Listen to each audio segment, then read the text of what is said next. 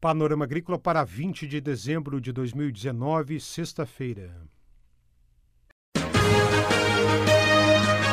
A EPAGRE e a Secretaria de Estado da Agricultura e da Pesca apresentam Panorama Agrícola, programa produzido pela Empresa de Pesquisa Agropecuária e Extensão Rural de Santa Catarina.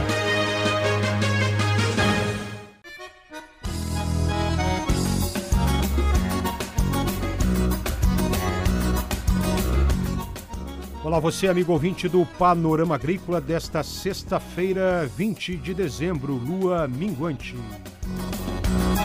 Na mesa de som está o Eduardo Maier o ditado de hoje é: O barato às vezes sai caro. Confira no programa de hoje: pesquisa relata a ocorrência de uma nova praga em citros no estado. São Pedro de Alcântara, três gerações capacitadas pela EPAGRE.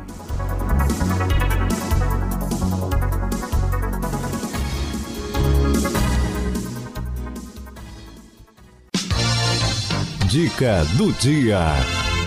Quem tem um coração calmo tem vida. Quem tem um verdadeiro amigo tem um irmão. O amor ao dinheiro é prejudicial. Pais, não irritem os seus filhos. Filhos, ouçam os seus pais. Conselhos sábios para a vida moderna de um livro bem antigo sobre saúde, finanças, amizades e família. Leia a Bíblia diariamente. É hora das notícias. Uma informação importante para o setor produtivo na área de citros. Primeiro relato de ocorrência de uma praga de citros no estado, detectada por pesquisadores do CEPAF, o Centro para a Agricultura Familiar da EPAGRE em Chapecó Oeste Catarinense. O registro da ocorrência foi publicado numa revista científica. Pesquisadores da EPAGRE e CEPAF relataram pela primeira vez a ocorrência da mosca negra dos citros, a Leurocanthus voglume, em Santa Catarina. O inseto foi encontrado infestando de forma relativamente severa um pomar doméstico de citros, no município de Coronel Freitas em abril de 2019. E o registro da ocorrência foi publicado recentemente numa revista científica. Brotações infestadas com ovos, ninfas e adultos do inseto foram coletadas e a espécie Aleurocanthus voglume foi identificada em laboratório com base em caracteres morfológicos. O registro da ocorrência foi publicado na principal revista científica especializada em citricultura no Brasil, a Citrus Research and Technology, editada pelo Centro de Citricultura Silvio Moreira, vinculado ao Instituto Agronômico de São Paulo, e conta com os pesquisadores da EPAGRE-CEPAF, Rodolfo Vargas Castilhos, Eduardo César Brunhara e Rafael Roveri Sabião, entre outros autores. A mosca negra dos citros suga a seiva da planta, que leva ao seu enfraquecimento. Também, em consequência, um fungo escuro conhecido como fumagina cresce sobre ramos, folhas e frutos infestados, causando redução da respiração e fotossíntese.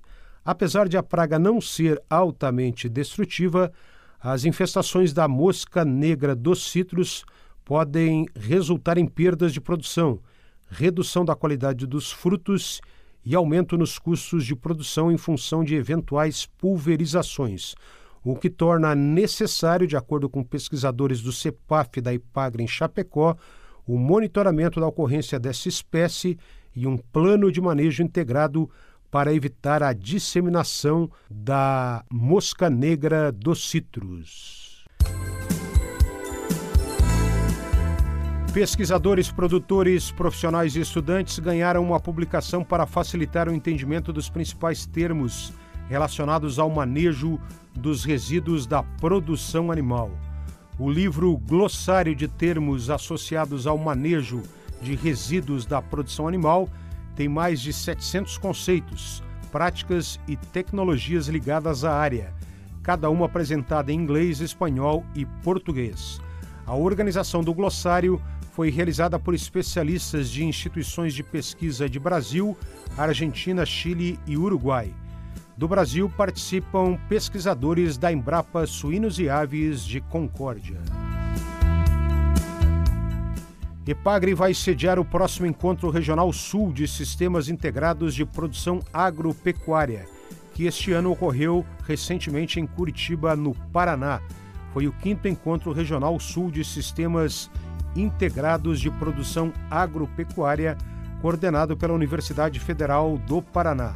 Estiveram presentes instituições de pesquisa, ensino e extensão, tendo a Estação Experimental da Ipagre de Lages participado do evento e proferido a palestra Condução do Pastejo para maximizar a produção animal e vegetal em sistemas integrados de produção agropecuária.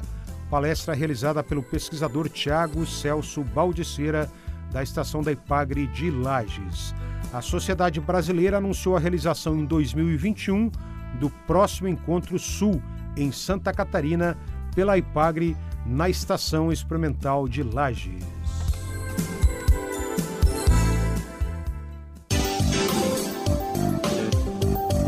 Confira a entrevista de hoje. Uma terceira geração da família Junks de São Pedro de Alcântara está participando de capacitações pela EPAGRE.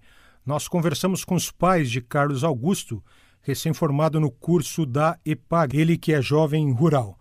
Começamos a entrevista com Agostinho Junks, 65 anos, que diz o que faz atualmente e por que decidiu capacitar o filho que deseja trabalhar com apicultura e produção orgânica. Acompanhe a entrevista. Ah, eu trabalhei sempre com aviário, frango de corte. Hoje eu crio peixe. Tilápia é o forte hoje, né? E gado. Gado de corte ou de leite? Não, de corte. De leite eu já tinha, mas hoje é só consumo. Não tenho mais. E no caso da tilápia, tem pesca que pague? Tem, pesca que pague do Eno. Em São Pedro, pertinho. A gente leva lá, dá o transporte, leva.